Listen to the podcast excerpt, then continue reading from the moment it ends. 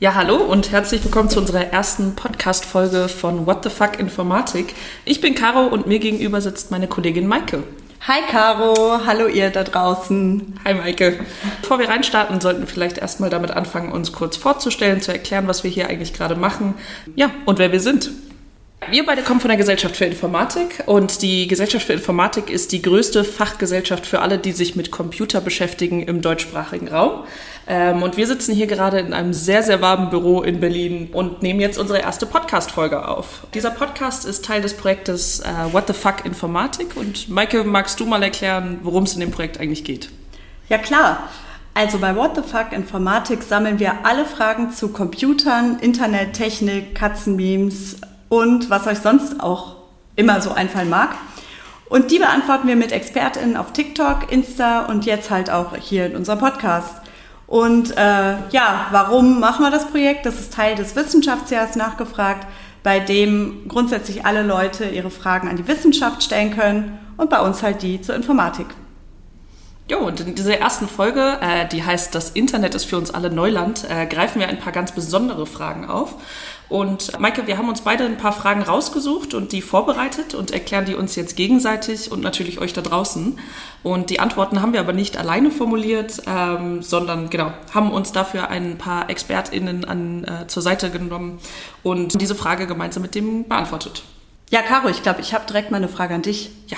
Und zwar, warum sind es eigentlich 1 und 0? Warum 1 und 0? Woher kommt das? Ich würde sagen, das ist der perfekte Einstieg in das Thema Computer. Ähm, genau, warum sind es eigentlich Einsen und Nullen? Warum nicht A, B? Warum nicht Dreiecke und Kreise? Und das Ganze mit der Eins und der Null, das nennt man auch Binärcode. Und Binärcode wird manchmal auch als Maschinensprache bezeichnet. Und damit soll so ein bisschen zum Ausdruck gebracht werden, dass es hier um die Verständlichkeit für Maschinen und nicht für Menschen geht. Und ich habe mich dann mal so ein bisschen schlau gemacht und äh, geguckt, woher das Ganze eigentlich kommt und wieso 0 und 1. Und äh, da direkt mal die Frage an dich. Hast du schon mal von Gottfried Wilhelm Leibniz gehört? Also von Leibniz habe ich auf jeden Fall schon mal gehört im Keksregal. ja, ich glaube, davon haben wir alle schon mal äh, auf der Suche nach Snacks gehört und gesehen. Aber genau, äh, Gottfried Wilhelm Leibniz gilt als der Begründer des Binärsystems und er wollte die sprachlichen Begriffe der Logik, also wahr und falsch, dafür wollte der irgendwie so ein mathematisches System haben und hat sich dann eben für die Null und die Eins entschieden ja, das Ganze ähm, stand für ihn noch so ein bisschen, äh, das hatte eine theologische Deutung. Also die Eins stand für ihn für Gott und die Null für nichts. Ähm, das ist heute bei uns nicht mehr so, aber natürlich ähm, baut unser ganzes technisches System und dieser Binärcode äh, auf seinem auf seinem Denken und äh, seiner Theorie auf. Und nach ihm wurde tatsächlich der Leibniz-Keks benannt. Krass. Ja. Also der Typ hat echt einiges geschafft. Auf jeden Fall. Einmal ein Keks nach äh, einem benannt bekommen. Äh, nee, und äh, heute arbeiten die meisten technischen Systeme eben mit der 0 und der 1. Und mhm. äh, konkret bedeutet das im Prinzip, dass die zugrunde liegenden äh, Schaltkreise damit dargestellt werden. Also wenn ein Kontakt geschlossen ist, kann Strom fließen, dann ist es die 1. Äh, ein Kontakt ist unterbrochen, kein Strom fließt, dann ist es die 0.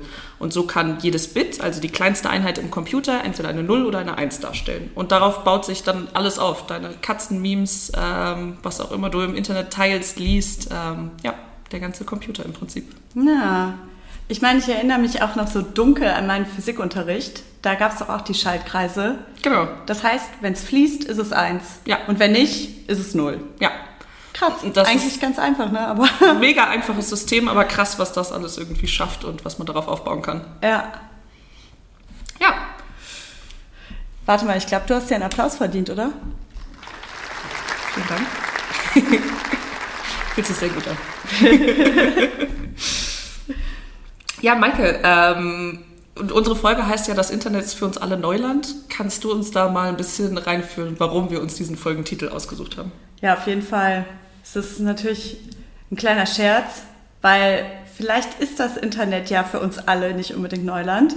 Aber das Internet war tatsächlich für Angela Merkel Neuland, als sie das 2013 gesagt hat. Und seitdem ähm, ja, ist das irgendwie so ein Klassiker geworden, der immer noch, immer wieder aufgegriffen wird, an dem sich alle immer noch totlachen. Und zwar war es damals so, dass Angela Merkel Barack Obama, den damaligen Präsidenten der USA, auf einer Pressekonferenz getroffen hat Und äh, da ging es darum, dass der US-Geheimdienst NSA eben die Bürgerinnen und Bürger überwacht. Und äh, naja, eigentlich wollte Merkel halt darauf hinaus, dass Freiheit und Sicherheit im Internet, naja, ist nicht so einfach. Und dann hat sie eben den schönen Satz rausgelassen, das Internet ist für uns alle Neuland. Und ja, die JournalistInnen waren total begeistert und haben gemeint, okay, das ist jetzt ein Instant-Klassiker und die haben recht behalten, weil es ist nach wie vor ein Meme, was sie damit geschaffen hat. Ja, irgendwie so ein unüberlegter Satz einfach rausgehauen und mit ja, totalem Meme-Potenzial. Ja, absolut. Es gibt auch die schönsten Bilder, es gibt Songs, aber ich glaube, äh, die zeige ich euch dann gleich, weil vorher, Caro, würde mich doch wirklich mal interessieren. Ich meine, 2013 ist jetzt fast zehn Jahre her äh, immer noch kennen wir die Memes von Merkel und die Songs und so weiter. Und äh, ja, warum eigentlich? Warum kennen wir die noch? Wie behält ein Computer oder ein Stick oder eine Festplatte alle Informationen, selbst wenn die Stromverbindung vollständig getrennt wird und das teilweise ja sogar über Jahre hinweg? Also warum finde ich auf dem alten Computer immer noch das Meme von Merkel, die sagt, dass das Internet Neuland ist? Das fand ich auch eine super spannende Frage äh, und ich habe mich da irgendwie nie vorher mit beschäftigt, wie das Ganze eigentlich so lange erhalten bleibt. Ähm, das ist nicht so ganz einfach zu beantworten, ist mir bei der Recherche aufgefallen, weil es verschiedene Arten von Speicher gibt. Ich würde jetzt einfach mal in der Kürze der Zeit äh, zwei oder die typischsten rauspicken. Und zwar ist das einmal die klassische Festplatte, die als HDD, also Hard Drive Disk, funktioniert. Das im, Inter im Innersten dieser HDD befindet sich eine Scheibe. Das hört man auch manchmal, wenn man ähm, einen Computer hochfährt, dass sich dann anfängt, irgendwas wild zu drehen im Innersten. Und das ist im Prinzip diese Scheibe, die verbaut ist, die magnetisierbar ist und so alle Informationen auf dieser Scheibe speichert. Und auch hier spielen die Nullen und Einsen wieder eine Rolle, weil so werden diese Informationen gespeichert.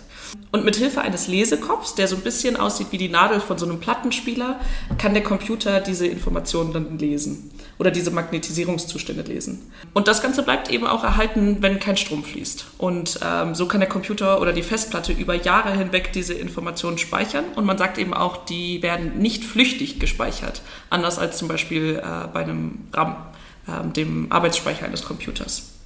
Ja, was passiert, wenn ich jetzt mit meinem riesengroßen Magneten komme und den irgendwie ja. auf die Festplatte halte? Das wäre fatal. Äh, Würde ich dir auf jeden Fall nicht empfehlen. Ähm, wahrscheinlich würdest du deine Daten beschädigen oder müsstest ja mit krassen Verlusten rechnen. Also auf jeden Fall eure Riesenmagneten von der Festplatte fernhalten. Hm. Anders sieht das Ganze ein bisschen bei der SSD aus, die Solid State Disk. Die wird heute auch immer beliebter, die hat verschiedene Vorteile und ähm, wie der Name schon sagt, Solid State, da dreht sich nichts mehr im Innersten. Ähm, das Ganze funktioniert mit sogenannten Flash-Speichern und auch hier werden die Informationen nicht flüchtig gespeichert, aber das Ganze passiert über Ladungen im Innersten dieser Flash-Zelle. Also ganz einfach gesagt, eine hohe positive Spannung in dieser Zelle bedeutet, dass die Zelle geladen ist. Das ist dann wieder die 1 eine, äh, keine Spannung bedeutet, dass die Zelle nicht geladen ist, das ist die Null. Ähm, und auch diese Ladungen bleiben ohne Stromversorgung intakt und programmieren jede Zelle entweder als Null oder als Eins. Also im Endeffekt landen wir immer wieder bei der Null und der Eins. Ja, und der Vorteil einer SSD ist im Prinzip, dass sie schneller ist, einfacher umzuschreiben und auch robuster. Du kannst deinen Magneten dagegen reiben und äh, es wird nichts passieren. Okay, alles klar. Und wahrscheinlich kann ich den Computer auch gegen die Wand schmeißen und zumindest die Festplatte geht dann nicht kaputt, oder? Wir können es ausprobieren. Ähm, ja. wahrscheinlich ist dann alles andere weg, aber äh, deine Festplatte, deine SSD, der wird es gut gehen. Yeah, immerhin. Ja, und so werden deine Informationen über Jahre hinweg gespeichert auf den verschiedensten Medien. Ähm, und das bringt uns zurück äh, zu unserem Merkel-Meme im Prinzip. Ähm, genau, so bleibt das auf allen Computern erhalten, so kann das geteilt äh, sich zugesendet werden. Und so reden wir auch neun Jahre später noch über die Merkel-Memes. Und du hast eben schon mal angeteasert, dass du doch ein paar Songs für uns hast, Maike. Uh, ich habe Songs für euch. weil in den letzten neun Jahren wurden so einige äh, Songs gemacht aus dem Merkel-Meme. Und zwar direkt vor neun Jahren hat ein gewisser Horst Tigramm vom Radio Hamburg folgendes Lied dazu gemacht. Das Internet ist für uns. Das Internet ist für uns alle Neuland. Das Internet das Internet, das Internet ist für uns. Ja, also ich meine, Geschmackssache. Was sagst du, Caro? Ja, weiß, ja, kann man mal machen. Kann man machen.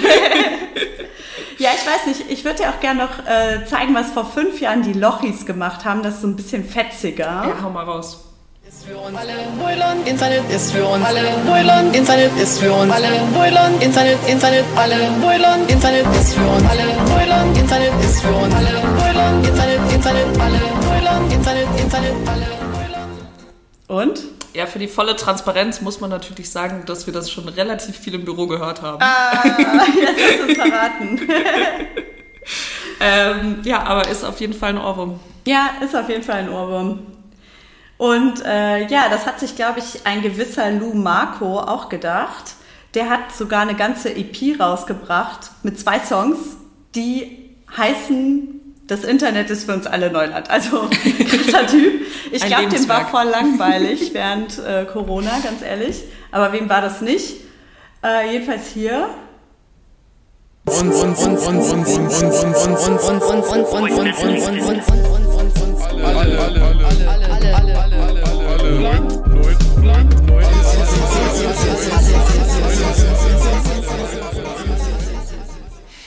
Ja, also sagt uns gerne mal Bescheid, was ihr davon haltet. Das hat auch ein cooles Artwork, also guckt euch mal an.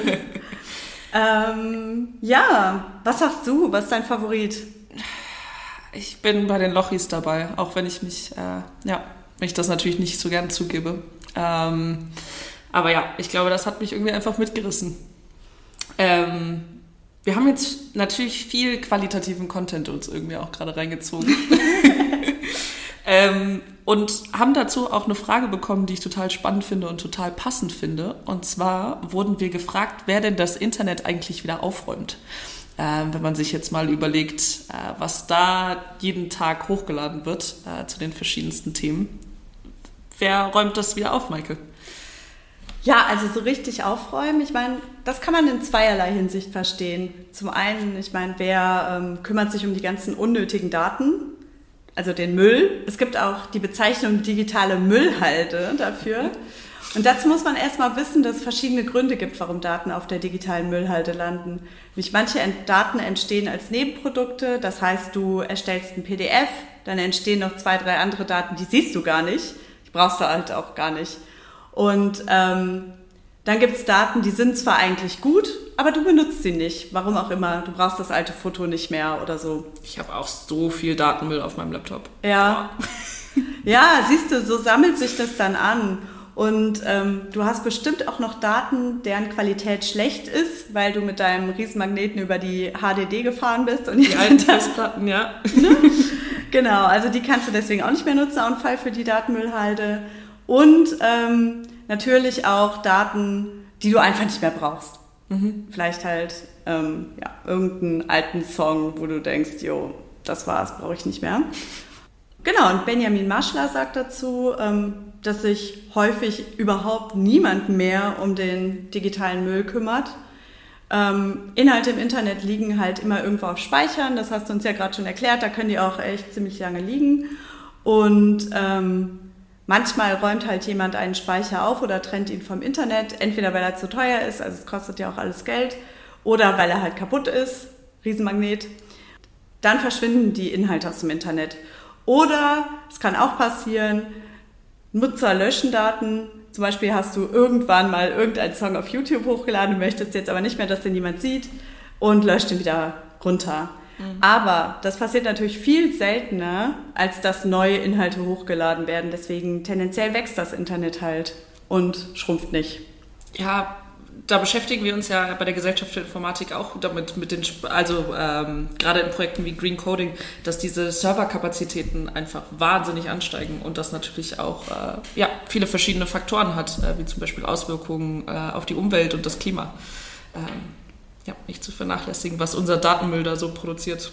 Auf jeden Fall. Und das Zweite ist ja noch, es hat nicht nur Auswirkungen auf die Umwelt, sondern es gibt ja auch Leute, die müssen sich alles anschauen, äh, was dann eben gelöscht wird. Also das ist nochmal so eine andere Facette von Datenmüll. Es gibt ja super viele unschöne und schreckliche Inhalte im Internet, von Hasskommentaren bis hin zu Bildern, die andere Menschen entwürdigen oder die auch verletzend sind, die man nicht sehen möchte, weil Gewalt drauf vorkommt und so. Und ähm, was passiert denn eigentlich damit? Und wer räumt das denn auf? Und da ähm, habe ich einen ganz interessanten Film gefunden, den ich dir gerne empfehlen würde. Mhm. Und zwar haben zwei Regisseure 2018 den Film The Cleaners gedreht. Und ähm, der handelt von sogenannten Content-ModeratorInnen. Das sind eben diese Leute, die sich Social-Media-Plattformen, die haben zum Beispiel Facebook, YouTube und Twitter angeguckt, aber das kannst du halt bei allen anderen Plattformen auch machen. Und die schauen dann halt, was darf stehen bleiben und was ist, äh, was muss gelöscht werden. Mhm. So, und dafür müssen die sich natürlich diesen ganzen Mist auch angucken und gucken sich Bilder, Videos und Texte an, die halt teilweise illegal sind und schrecklich sind und die müssen die dann eben sperren. Und für diese Content-Moderatorinnen ist das halt auch nicht gerade schön, weil für die ist es halt eine psychische Belastung, viele davon werden auch krank und zudem kriegen die halt auch echt nicht viel Geld dafür, nämlich umgerechnet drei Euro am Tag, drei Dollar. Was die Regisseure bei The Cleaners gefilmt haben, war halt, dass es sich bei den Content-ModeratorInnen oft um sehr religiöse Menschen handelt. In dem Fall waren es katholische Christen aus den Philippinen, die diese Arbeit machen, um äh, die Sünden der Welt auf sich zu nehmen. Also es hat eigentlich echt einen krassen Hintergrund, den man gar nicht unbedingt vermutet. Stimmt, ähm, ja. Da denke ich zumindest selten dran, wenn ich irgendwie Instagram aufmache oder keine Ahnung, äh, mal wieder mich im TikTok-Rabbit Hole verliere. Ja, und ich meine, die Inhalte, die schrecklichen Bilder und so sind ja eine Sache. Aber was es ja auch voll viel gibt und was wir vielleicht noch öfter sehen, weil die Cleaners haben ja schon die Arbeit erledigt, sodass wir diese Scheiße nicht mehr sehen müssen. Aber warum sind denn Suchmaschinen und Autokorrekt immer noch so sexistisch? Ich meine, das ist ja wirklicher Müll, dem wir ständig ausgesetzt sind. Mit der Frage habe ich mich tatsächlich beschäftigt ähm, und ich würde gerne mit einem kleinen Experiment anfangen. Wenn wir auf die Google-Startseite gehen, das könnt ihr jetzt zu Hause auch mal mitmachen, und bei euch eingebt, äh, Frauen sollten, dann wird euch Google ja verschiedene Sachen vorschlagen und dann kann man sich mal angucken, was dir da so vorgeschlagen wird, Maike. Frauen sollten nicht schwer heben. Ja, habe ich auch. Okay, dann habe ich okay. als nächstes Röcke tragen. Ja, ärgert mich schon. ja, dachte ich auch. Dann ging es weiter mit nicht heiraten, kein Alkohol trinken und Brust trainieren. Aha. Also das sollten Frauen alles. Also laut Google. Mhm. Ähm, sollten wir aber auch äh, Kreatin nehmen, ihr Gesicht rasieren und Proteinshakes trinken. Und natürlich wichtig, in der Gemeinde schweigen. Wow, okay. Wusste ich gar nicht. ja. Äh, ähm, toll. Danke, Google. Das kann man natürlich auch andersrum ausprobieren mit Männer sollten. Aber wie ich im Prinzip auf dieses äh, kleine Experiment gekommen bin, ähm, ist, dass im Jahre 2013 UN Women schon mal mit einer Aktion auf sich aufmerksam gemacht hat. Und zwar war das eine Plakataktion gegen äh, die Google Autokorrektur. Der Hintergrund war im Prinzip, dass wenn man die Wörter Women should eingibt, also im Deutschen Frauen sollten, man ganz erstaunliche Vorschläge bekommt. Und zwar wurde da angeboten, Women should not work, not preach, uh, know their place and stay at home. Also nicht arbeiten, nicht beten, ihren Platz kennen und zu Hause bleiben. Ähm, ja, und äh, UN Women ist darauf aufmerksam geworden und hat dann diese Plakataktion gestartet. Und zu sehen sind Frauen, deren Münder mit diesem Google-Suchbalken verdeckt sind. Also es raubt denen quasi förmlich die Sprache, was da, ähm, was einem da angezeigt wird. Und das könnt ihr euch jetzt die Plakate auch zu Hause angucken und äh, mal schauen. Ich finde sie echt ganz beeindruckend. Ja, man sieht einfach anhand dieser Sachen, dass äh, noch total viel Sexismus in den Suchmaschinen vorherrscht. Ähm, warum das so ist, habe ich ähm, einen unserer Experten gefragt, und zwar den Benjamin Marschler. Und der hat gesagt, ähm, dass die Algorithmen von Suchmaschinen oder Autokorrektur und auch Chatbots, die trainieren im Prinzip mit riesigen Datenbeispielen. Und diese Datenbeispiele kommen nicht von irgendwoher, sondern das sind wirkliche NutzerInnen-Daten. Also die werden nicht künstlich erzeugt, sondern das, was wir bei Google eingeben, trainiert Google für weitere Suchanfragen. Ja, und in der Masse verhalten wir uns halt einfach nicht immer korrekt. Und viele Menschen benutzen diskriminierende Sprache und benutzen sexistische Sprache. Und genau davon lernt dieser Algorithmus halt. Es ist so ein bisschen, Benjamin hat das verglichen mit wie bei kleinen Kindern, die Schimpfwörter lernen. Ja. Äh, das fand ich einen ganz süßen Vergleich irgendwie. Aber wir haben halt im Moment keine Eltern, die das verhindern. Ja, zumindest bei so großen Suchmaschinen wie Google oder äh, Yahoo. Ähm, normalerweise würden ja Eltern wahrscheinlich eingreifen. Oder. Ja, kann ich mir auch vorstellen. Also. Ähm, das ist ja wie wenn du einem Kleinkind die ganze Zeit Scheiße sagst. Ja, natürlich greift das das irgendwie auf und lernt davon. ähm, ja, und ExpertInnen fordern deshalb Autokorrektur und Suchmaschinen und Chatbots und sowas besser zu kontrollieren oder, wenn wir es nicht kontrolliert bekommen, einfach auch abzuschalten. Was natürlich eine sehr drastische ähm, Maßnahme wäre. Ja, auf jeden Fall. Aber gut, da gibt es auf jeden Fall noch einiges zu tun. Ja, es gibt auch noch ein Beispiel, äh, ich weiß nicht, ob du schon mal von Tay gehört hast. Uh, uh da war ich sauer, auf jeden Fall. Jo, jo, das Microsoft-Projekt aus 2016. Ähm, und zwar wurde das Ganze mit dem Ziel entwickelt, die künstliche Intelligenz mal im Alltag zu testen und mal zu schauen, wie diese lernt. Ähm, und ähm, Tay sollte sich mit den Menschen unterhalten und beschäftigen, und zwar auf Twitter. Und nach nur 16 Stunden und 96.000 Tweets wurde dieser Bot wieder offline genommen. Ähm, Lass mich raten. Ja? Der war ein Sexist und ein Rassist. Ja, aber ah. volle Kanne. Ähm, genau, und laut Microsoft wurde dieses Fehlverhalten von sogenannten Trollen verursacht, also Leute, die bewusst ähm, Take quasi attackiert haben und äh, diese Sachen beigebracht haben. Aber gut, das sind auch eigene Aussagen von Microsoft. Auf jeden Fall sieht man, wie schnell dieser Algorithmus gelernt hat und wie schnell der auch äh, das reproduziert hat. Ja, da fällt mir eins zu ein. Oh, what the fuck? hm. Wir haben unser Soundboard gar nicht genug ausgetestet hier. Ja, das ist eigentlich ein Fall für. ja, ich meine, dann. Das kommt dann in den nächsten Folgen nochmal. Auf jeden Fall. Aber erstmal einen ganz großen Applaus an die ExpertInnen, die yes. uns ähm, mit ihrer Expertise zur Seite gestanden haben und natürlich auch an euch, die uns die Fragen geschickt haben.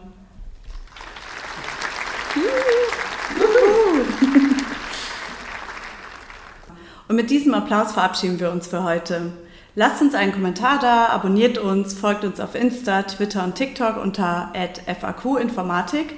Weitere Infos findet ihr auch auf unserer Webseite, darunter natürlich auch unsere ExpertInnen unter www.faqinformatik.de. Informatik.